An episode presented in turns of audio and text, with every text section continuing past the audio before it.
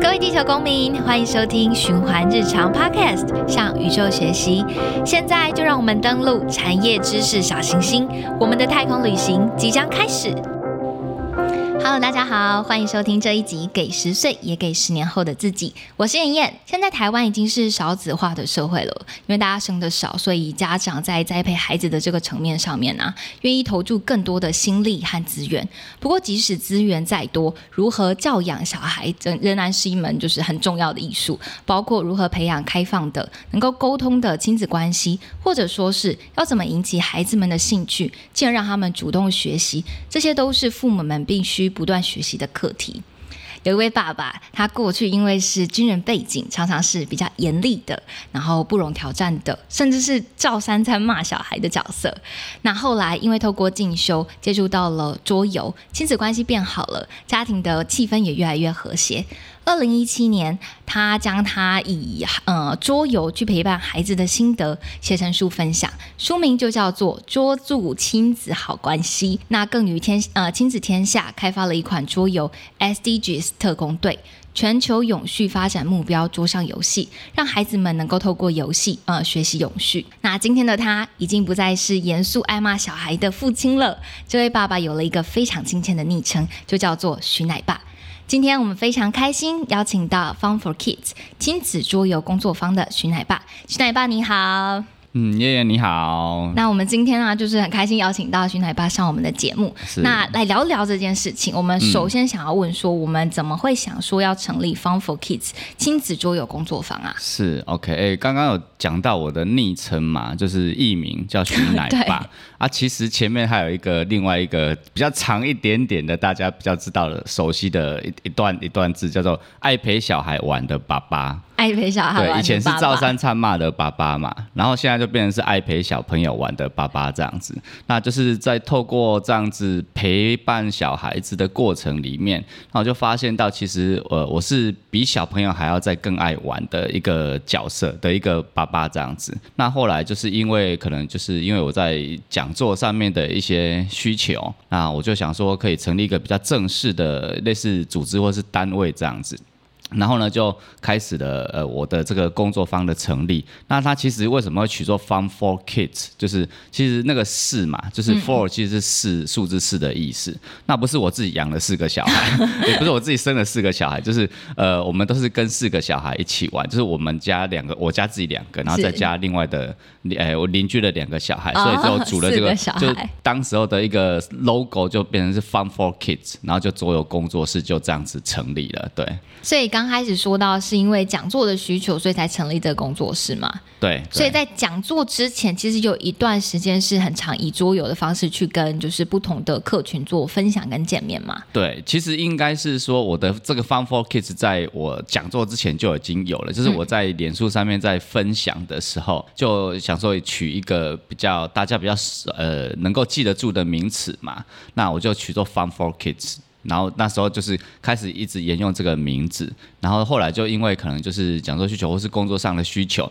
有越来越多的单位来邀请我，那就总不能够就一直用用徐奶，当然现在还是一直用徐奶吧。可是如果他们就问我说啊，那个工作单位是什么？那就嗯，好像没有什么工作单位，因为我是都是在呃 自由工作者嘛，所以我就取了这个 Fun for Kids，然后就接着做做工作室就开始了。那之前刚刚有讲到说，原本是因为军人的身份，对，那后续。呃是怎么样子的机缘啊，让你转变到说开始喜欢陪小孩子玩？哦，OK OK，这个可能要讲很久，不过就 我就简短的讲。其实我当初是呃就职业军人嘛，那其实就是这个要特别讲一下，就是我没有满二十年我就退伍了哈，所以我是八趴没有的，这个要先讲好。那那时候就是觉得呃，因为我都是在外地呃，因为我是驻地都是在外地嘛，在花莲。那我大概是一个月里面大概只一个回来大概五天，是在一个礼拜左右的那个时间这样子而已。所以呢，我就想说，那哪天会不会我回来的时候，因为那时候我的儿子大概一岁半，那我想说，当然我回来之后会不会有一天他就叫我叔叔了这样子？然后想说，嗯，这样子不行哎，我可能要回来呃陪伴小孩，那刚好就是回来可以回来帮忙家里的事业这样子，嘿，就是在台，我是以前在台南台南阿波利亚奇亚摆菜市场的。对，然后后来才回来带小孩，对，后来带小孩之后才发现到，其实带小孩是就不是那么一回事啦。可是就从过程里面就开始慢慢慢的学习这样。所以刚开始跟小孩有一段，嗯，就是一段磨合期嘛。哎，应该是说一段不幸的过去。对啊，就是一直在骂小孩。对，后来才开始慢慢慢做转变。嗯，就是把我的历程，就学了亲子教养技巧，然后透过玩游戏的过程里面去意识到说，其实我跟小朋友的关系，呃，以前是不是很好的？嗯，可是也因为我后来学了亲子教养的技巧，然后才开始慢慢透过桌游的这个活动，慢慢慢慢重新修复我跟孩子的关系。这个呃亲子教养的技巧，我们是去进修，然后了解到更多嘛？对啊，当然。那那主要是哪些技巧，我们是后续应用在桌游上面的？哦，在在比如说呃。他有某一件事情做的不错的时候，我们可能就是要给，呃，一般大家都讲赞美，可是其实，在这样技巧里面，它叫增强。对，因为增强，通常我们的都会给赞美，他会说啊，你可能就是你觉得，你就会讲说，哎，他哪里好棒，你就会讲说他好棒棒这样子。可是没有很具体的讲述他哪里好棒棒，所以正向增强的技巧在上面就可以，哎，在活动里面就可以用。比如说，你就可以讲说，哎，你这个你你这张牌出的好棒哦，你真的有在想，哎，你真的很聪明，哎。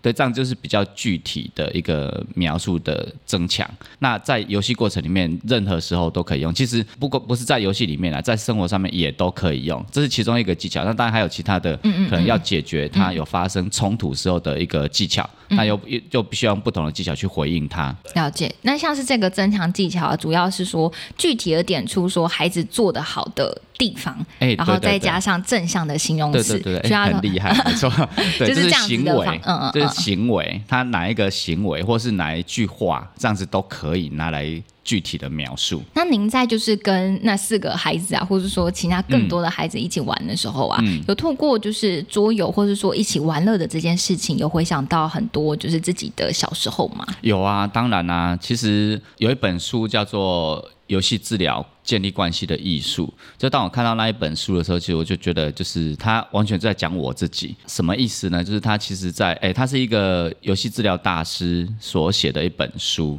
那他就在他的序言里面呢，他就讲到说，他在跟孩子玩游戏的时候，他就可以成为，哇，他就他就直接讲到，我可以成为我，对，就是不用他就不用装成是一个大人的样子。对，所以他可以在孩子的面前很自然的成为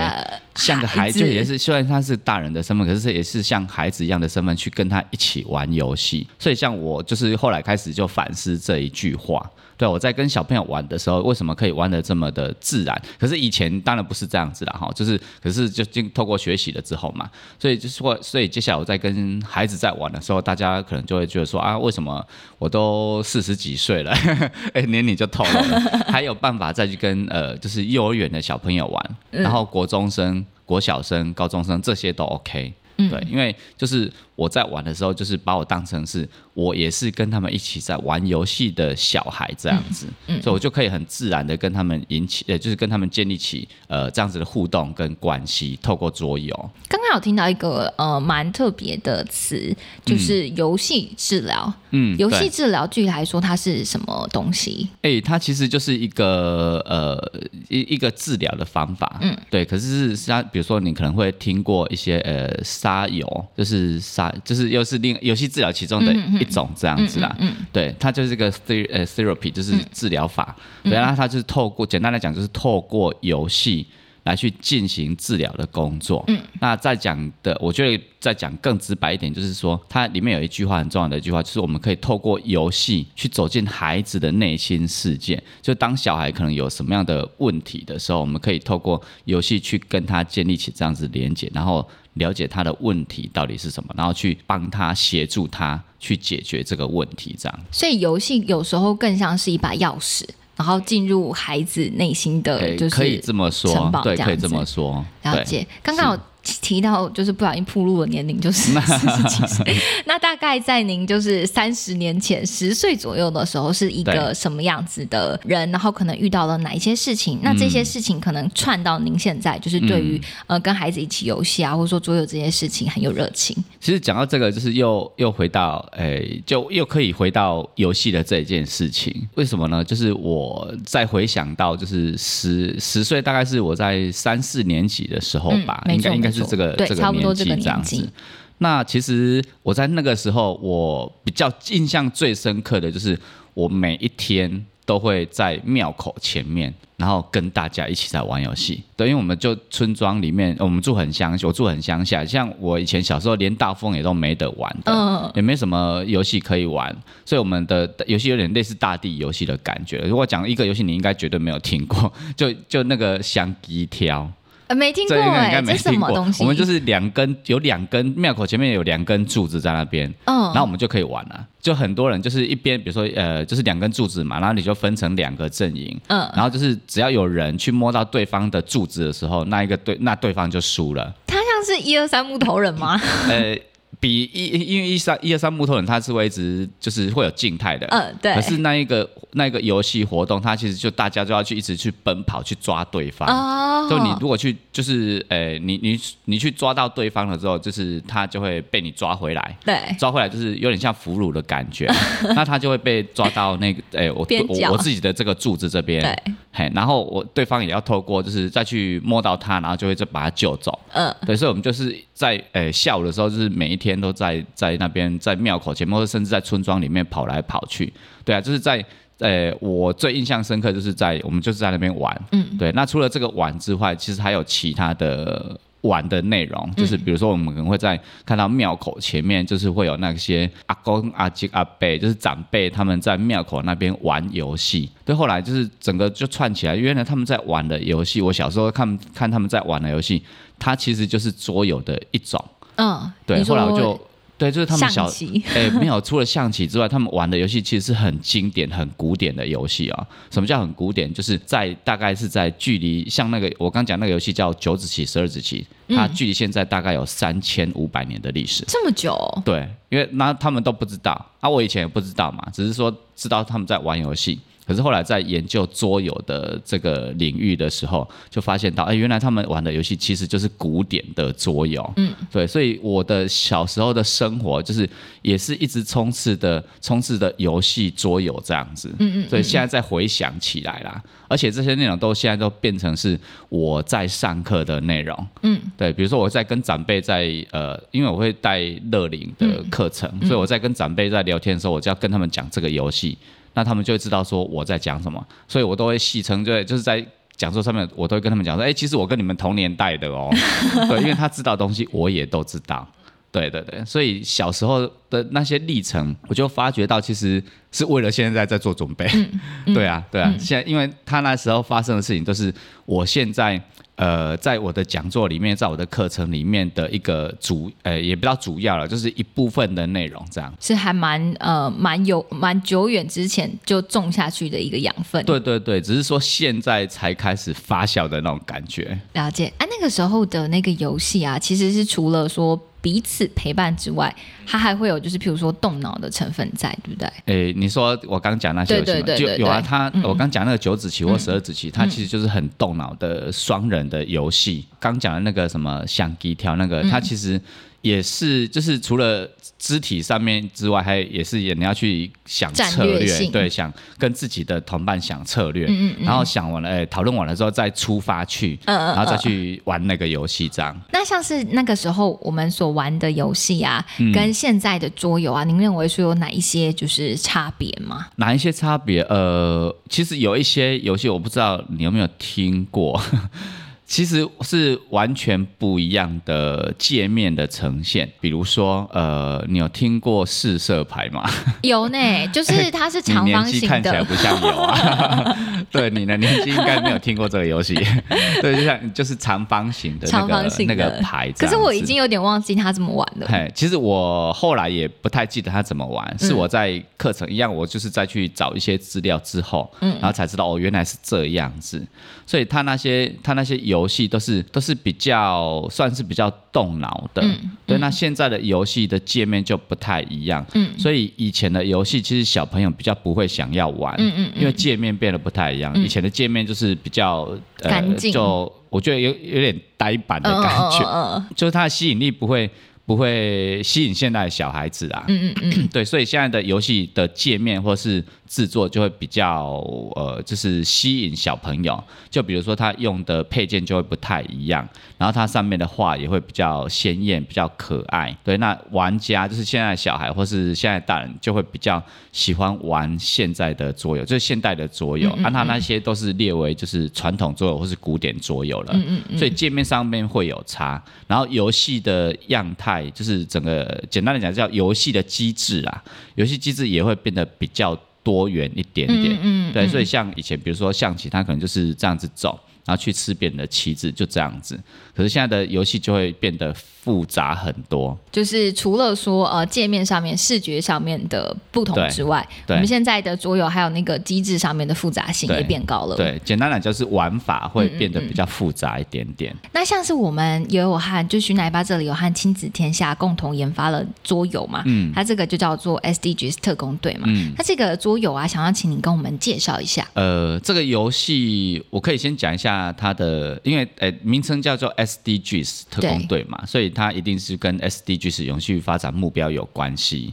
对，那这个游戏为什么会设计出来的原因是在二零二零年的时候听了唐凤的一场，就是他在台南这边有个课程博览会的演讲，在在线上，然后我我就听到他诶，因为他那。讲座内容上面有讲了一个主题，叫做呃，就是十七项目标，就 SDGs。对。然后后来那那时候我就很好奇，说 SDGs 到底是什么？所以其实我是二零二零年的时候我才知道 SDGs 是什么。然后在这两年的时间，我就开始去找了很诶很多的一些相关的资料。那既然他会讲到，可能就是诶好像可能可以搜寻一下到底是为什么为什么他会关注，所以我就开始去找一些国内的资料跟国外的资料，然后就发现到其实这个议题真的非常的重要，对现在的不管是小孩还是大人，其实尤其对小孩又更重要。这等一下后面可以提到，所以我就开始去找相关资料，说那是不是在小学端也可以玩的样子呢？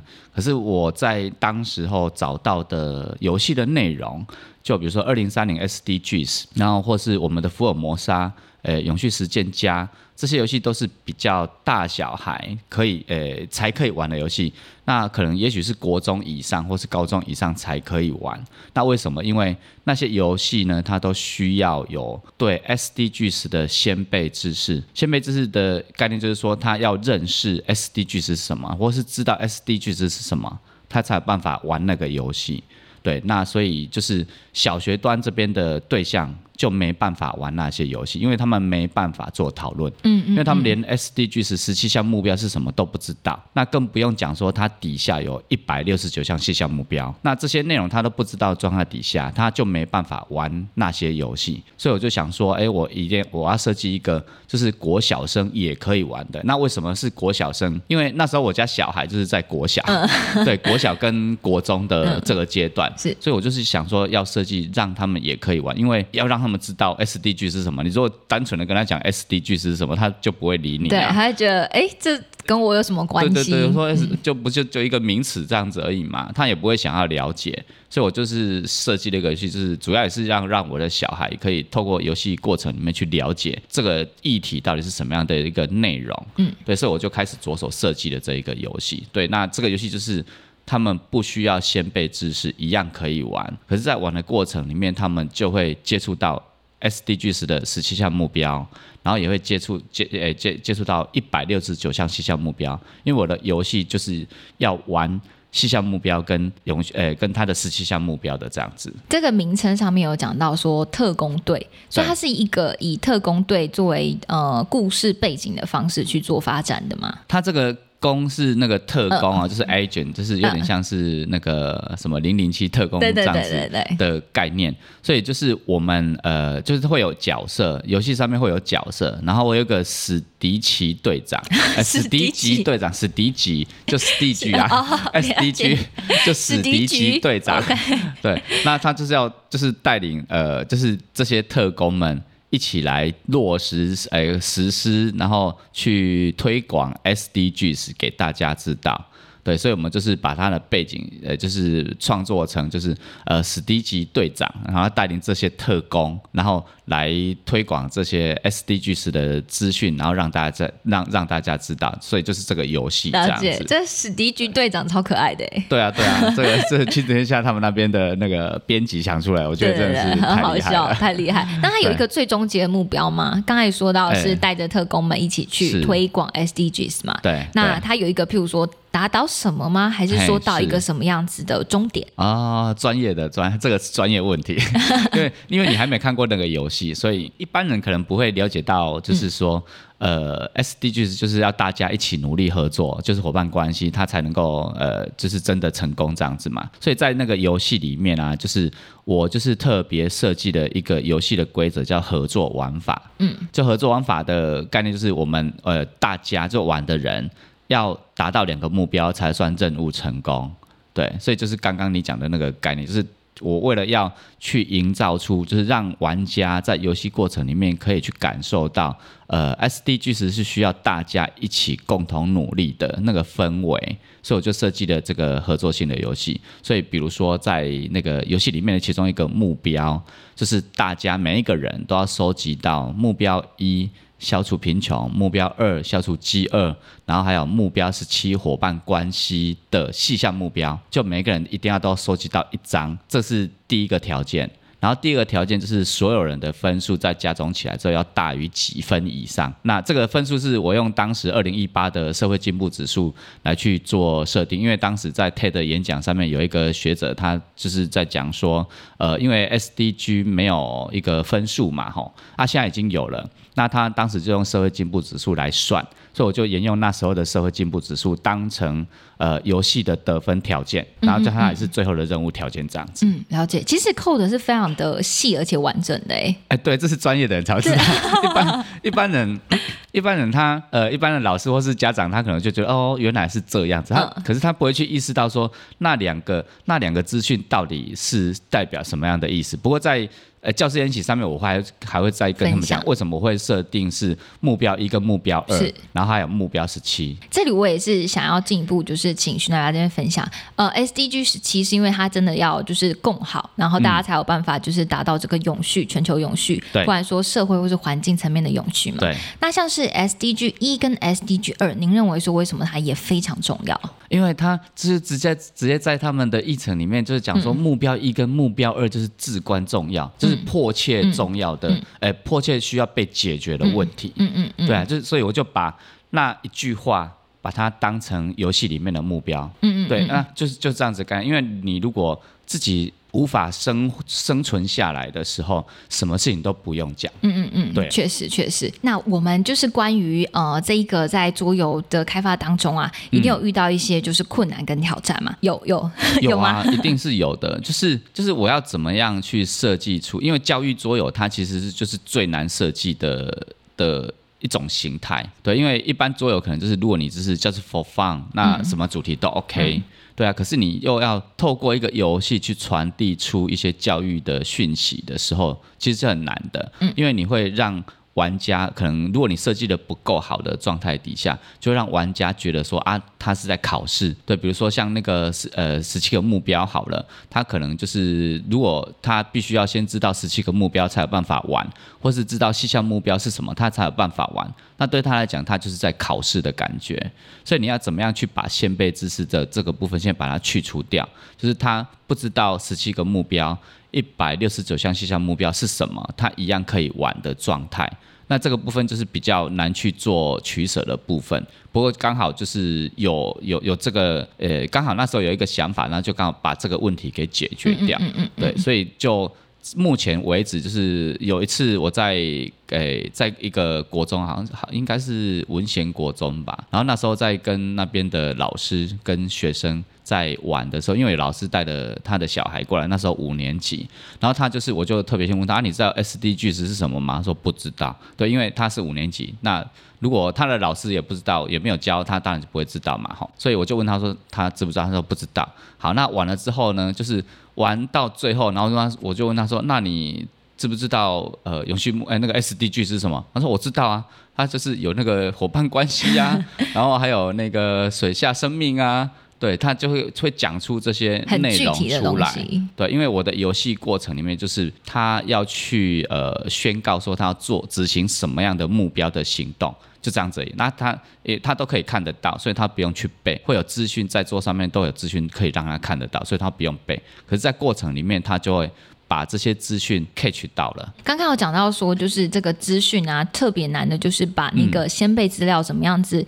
融合在游戏过程当中，让他们不用先背，然后或者说先了解就可以使用这个游戏嘛。对，那就是在这一个开发的过程当中啊，您可以举一个具体的案例，就是说明说，诶是什么样子的问题，然后透过什么样子的思考或是方式去做解决。嗯，哎，它其实就是在呃要玩游戏玩法要够简单到让呃可能就是三四年级的学生一样可以听得懂的那种状态，所以你的游戏的复杂程度就不可以太高。对，像像比如说呃，他呃我我的最初版的游戏，它可能是有用呃玩了七个目标，对，那这七个目标它的得分的设计就不可以太多。可是因为像我一开始就是七个目标，我原本要把它设定成就是七种不同的计分方式，可是后来就发觉说这样子太太难了，因为他要记七个不同的计分方式。那如果对呃他是第一次接触桌游的人的的小孩，他可能没办法记那么多。那其实跟工作记忆也有关系啦，或者认知负荷也有关系，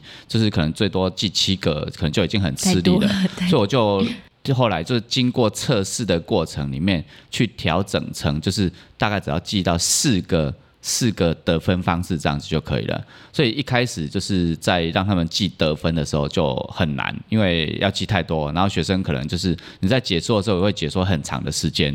那所以后来就把它调整成，就是变成只有四个，这个就是要去经过测试了之后，才会知道说要哪一些部分要去调整，然后再慢慢慢慢修正到可以符合我的 TA 的部分，我的目标对象的这个部分，这样子。嗯，了解。我们这个是从二零二零年开始着手设计嘛，我在二零二零年就开始了。就开始设计，二零二零年着手设计。嘿，因为我刚有讲，不是在、嗯听到唐凤的对对对课程博览会上面听到，是是然后就开始去找资讯，然后就是有这个想法，嗯要把它设计出来。对，然后最呃大概花了，我是二零二一年大概五月的时候，嗯，真的把那个原型设计出来，嗯所以这中间的应该至少半年的时间是在做就是开发的这个时间。然后在二零二一年五月的时候，就是最初的原型，然后才开始出现。然后在二零二二年的大概二月那时候吧，才跟就是台南市的东区的胜利国小那边去呃合作，有一个产出，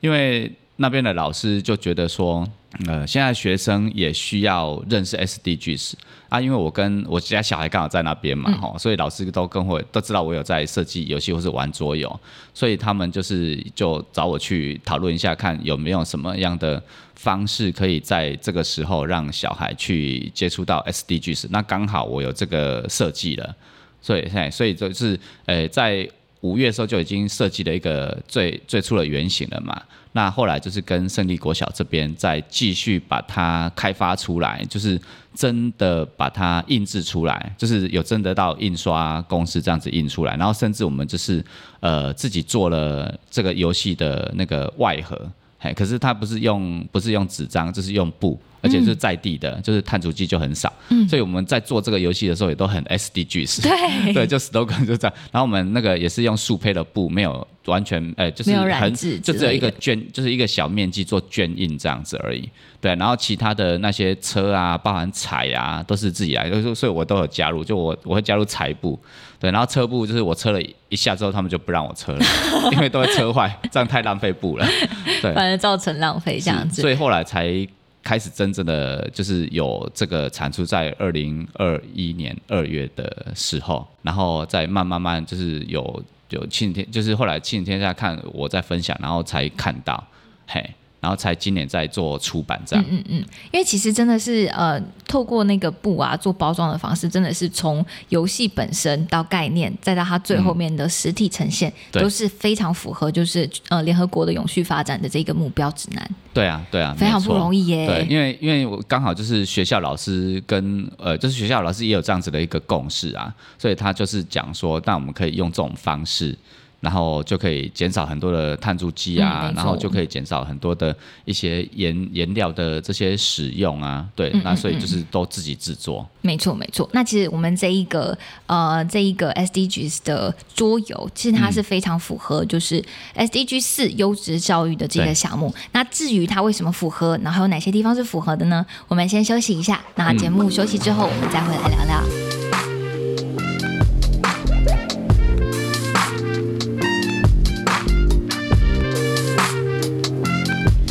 日常是一个实践 SDG 十二责任消费与生产的电商平台。我们严格选品，亲自探访产线，为你第一线把关永续日用品，让环保永续轻轻松松变成你的日常生活。我们也透过深度文字报道、Podcast 专访，分享严谨的永续相关讯息。现在就让我们一起展开永续行动，支持责任消费。拿起你的手机，搜寻“循环日常 CWDP”，选择你的永续日用品吧。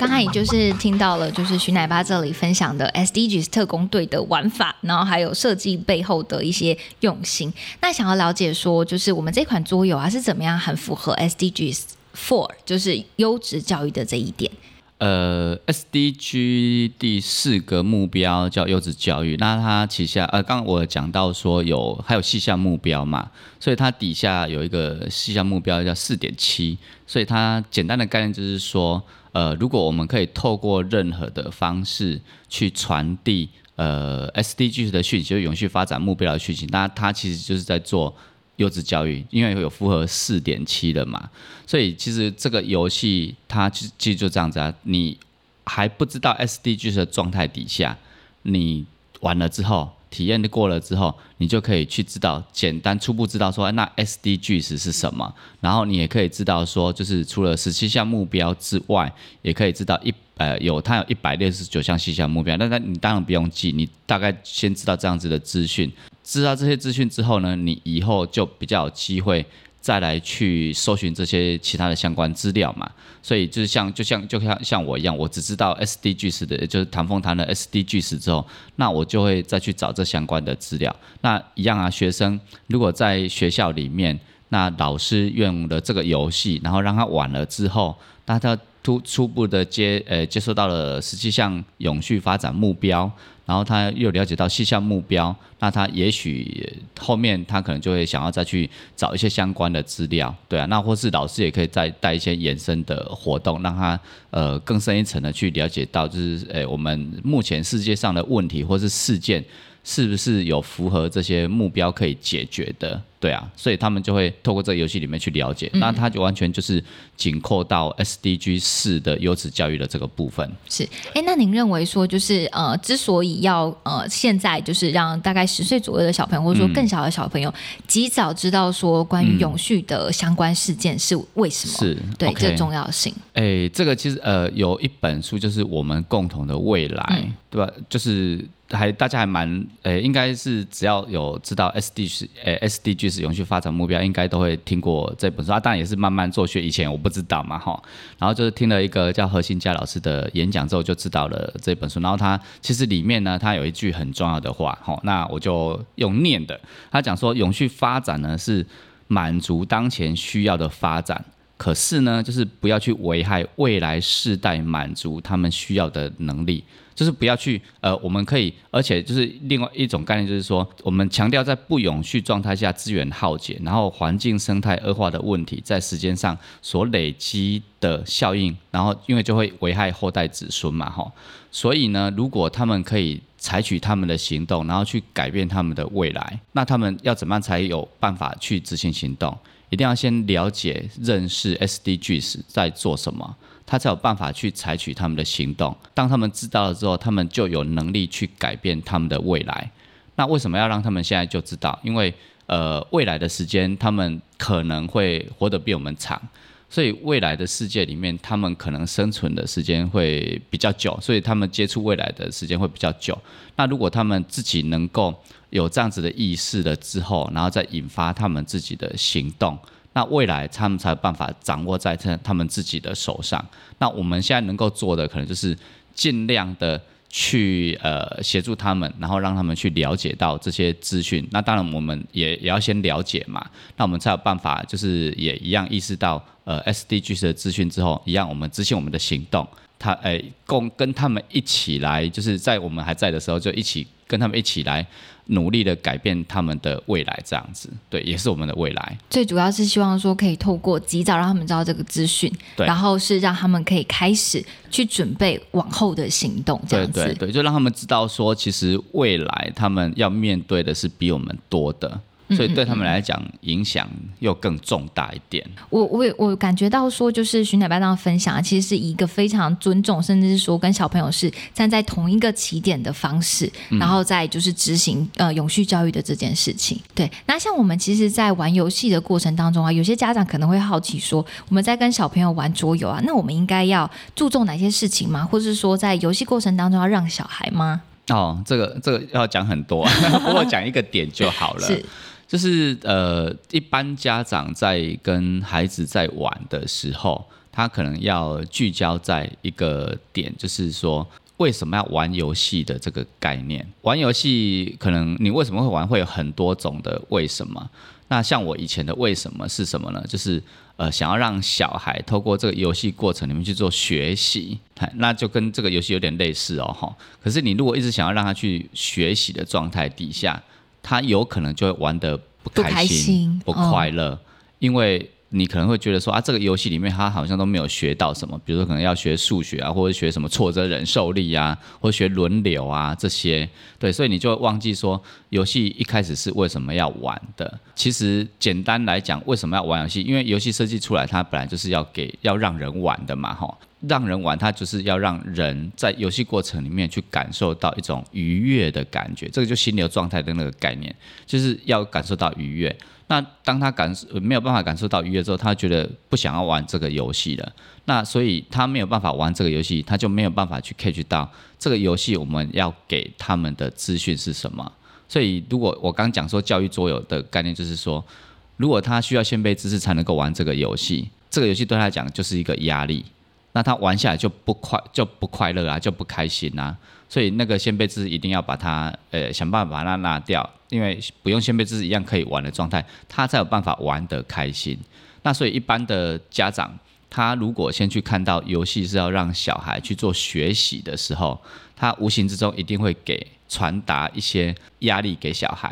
然后他自己可能会觉得说，没有啊，我那我在传达压力，我哪有在给他什么压力？我们就在玩游戏而已啊。可是大人就是不自觉嘛，嘿，就会很常会有这种情形会发生，所以可能就是还要再思考一下，呃，或是记住啦，就是为什么要玩游戏，其实就是很简单的两个字，就是要开心跟快乐，对啊。那如果玩的很不开心跟不快乐，就是你自己也是，小孩也是，那可能就可可以考虑一下，就先不要玩了，不然就是你就会就会开始又开始有亲子之间的那个冲突开始了。我觉得这是一个很好的提醒，哎，就是玩游戏的本质其实是比起学习，学习当然是重要的，但是比起学习更重要的是，一起在进行这件事情的时候是一个愉悦的过程。对。那像您自己是怎么样子避免说，呃，把内容太就是聚焦在一定要让小孩子学到东西，而是聚焦在就是快乐这件事情？好，呃，这个又要讲到另外一个概念了，就是说，哎，你在游戏的。呃，游戏的当下就是不要怕输给小孩的这一件事情，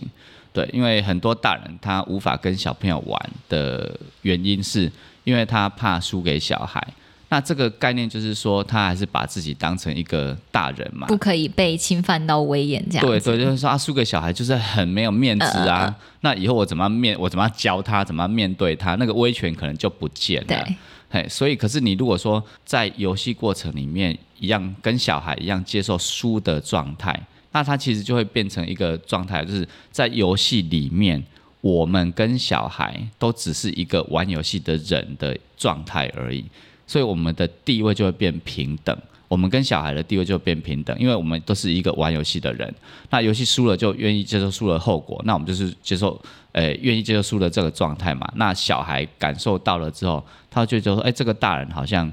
不太跟一般的大人不太是可以当玩伴的，对对，可以跟他玩在一起的，因为他们的地位。是平等的嘛，所以这样子小孩就会比较愿意再找你一起玩，对啊，不然如果每一次都是用大人的威严跟威权去就是压压压压迫小孩，他可能在游戏里面一样会感受到压力。那感受到压力之后，他以后就不会想要跟你玩啦。那这些为什么我都讲得出来？因为我以前我都是这样子啊，以前都是这样子的状态，所以我就。就开始慢慢慢去做一些转变，就知道说，哎，这样子真的是不好的。那其实有一个很重要的概念呢，在亲子教育里面，它叫做放下身段。对你愿意放下身段去跟小朋友玩一场游戏，那在这个时候，小朋友就会在在在在你跟他一起玩的时候，他会感受到安全的感觉。对，那他以后呢，他就更愿意跟你在一起玩游戏了，就是因为感受到安全了，就是就算。就算小孩赢你，那你也不会怎样啊？可能他犯错了也不会怎样，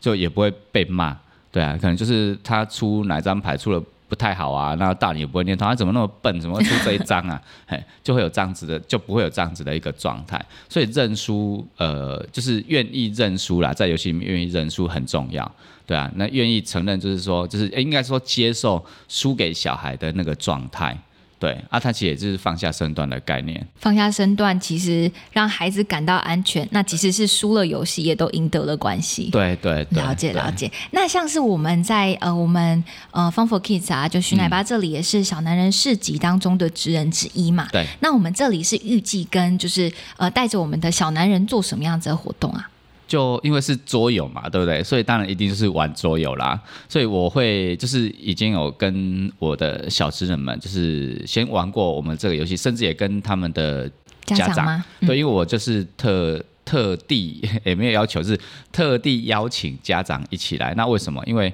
呃，如果他有办法了解孩子在做什么的时候，那这个其实也是亲子陪伴的一种方式。对，所以，呃，我就邀请家长跟小朋友一起玩那一个游戏。那同时也是希望透过这样子的邀请，让家长也可以了解到 SDG 是是什么，就是在推广嘛，就是强迫推销这样。哎，那所以在这样子的状态底下。他们学会玩了之后，然后知道说这个游戏设计理念是什么，就像我刚前面都讲了的的那些内容，就是为了要推广 SDGs。那他们在我的摊位的这边的时候，就是他们就会教来的人，不管是大人还是小孩，就是玩这个游戏，然后也会透过这个游戏去分享设计的理念是什么，然后一样透过这个游戏之后，他玩了，他可能就会对 SDGs 有一些初步的认识了。对，那这样子就是在做推广 SDGs 的这的这个概念的。嗯，了解。所以我们的小职人基本上就是会变成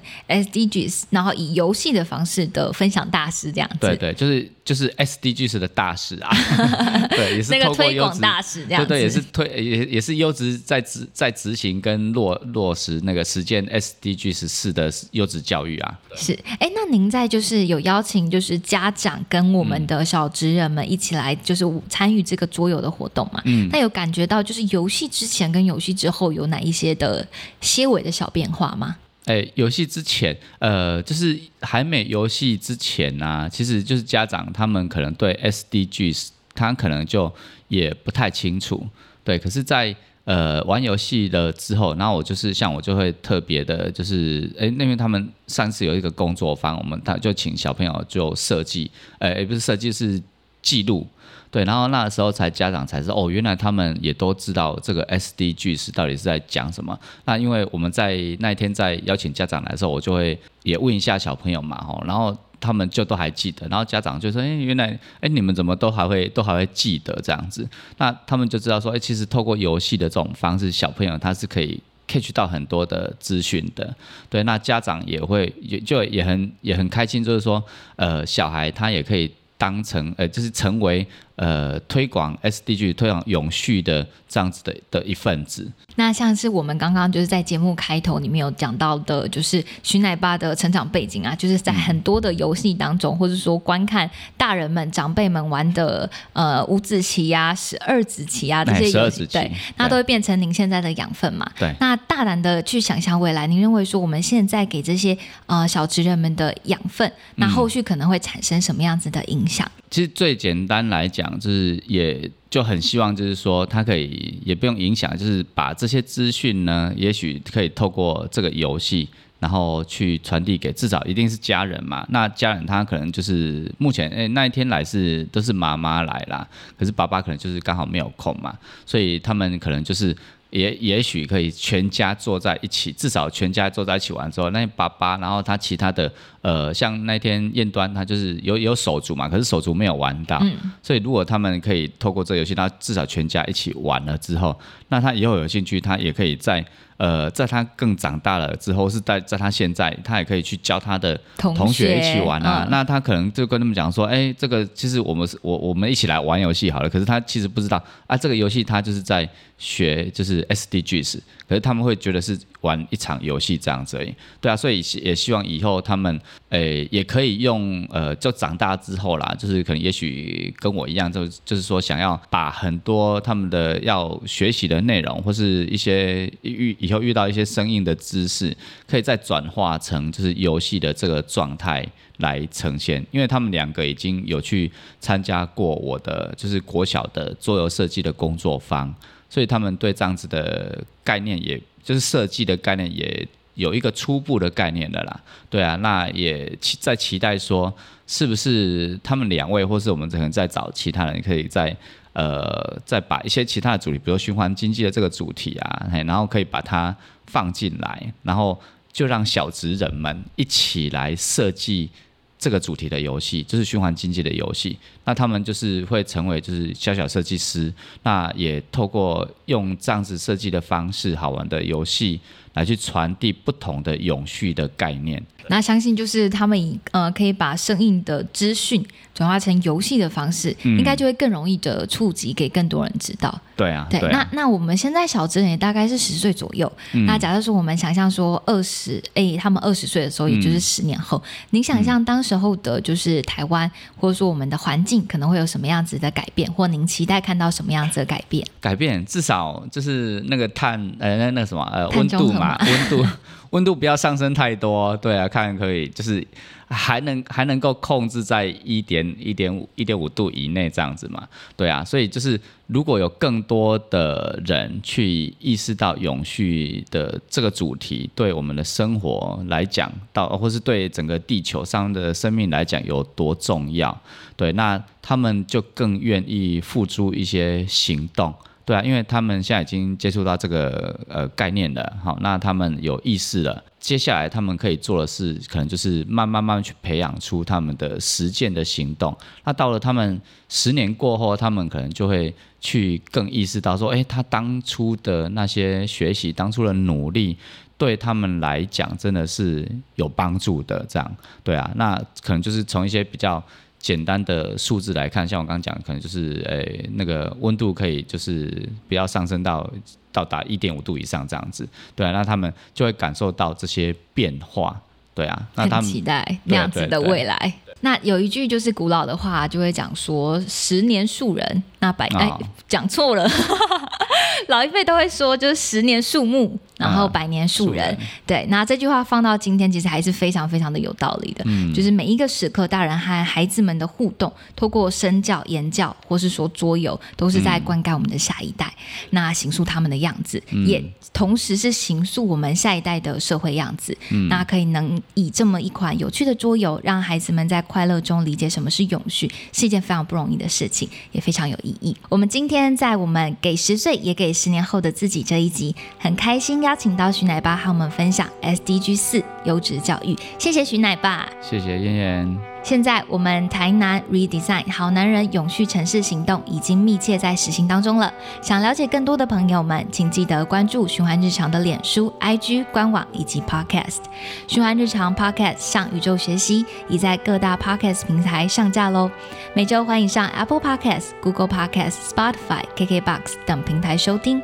如果有任何想听的内容或回馈，欢迎加入循环日常 CWDP 的 IG 和我们分享。谢谢大家。